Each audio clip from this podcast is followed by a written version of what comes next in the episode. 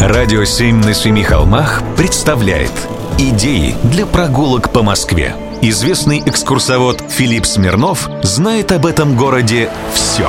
Прогулки со Смирновым. Здравствуйте, с вами Смирнов Филипп. Поздравляю всех слушательниц с весенним праздником. В этот день хочу напомнить, что в борьбе за равноправие женщин одержано много побед, но одна из самых ярких – это возможность получать образование.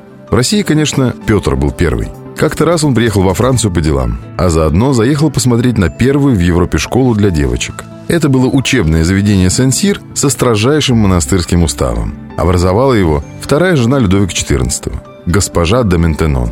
Петр пообщался с этой версальской женой, перенял опыт и собирался его применить на родных просторах. Но умер. И только через сто лет по этому примеру сначала в Питере, а потом в Москве стали создаваться учебные заведения для девушек. В Москве было всего четыре учебных заведения, где девушек учили слезать с иглы мужского одобрения. Первый адрес – улица Достоевского, дом 4. Тут в одном здании находились Александровский женский институт и Мариинская больница для бедных. Кстати, в ней родился Достоевский. А в институте воспитывали девочек из неблагородных семей. Например, солдатских дочерей или дочерей приходского священника. Институт этот выпускал очень хороших гувернанток или жен. Образованная девушка никогда не засиживалась в девках – а вот на улице Радио, дом 10, стоит Елисаветинский институт благородных девиц. Заведение было для дочерей дворян, купцов и духовенства. В училище обучали иностранным языкам, математике, истории, географии, музыке, пению и танцам. Там даже преподавал Рахманинов.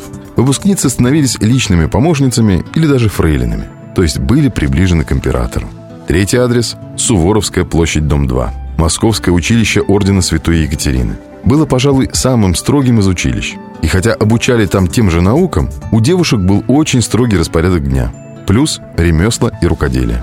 В Москве считалось, что выпускницы Екатерининского училища – лучшие жены. Кстати, в рассказе Куприна «Юнкера» молодые герои стремились на бал именно к этому дому.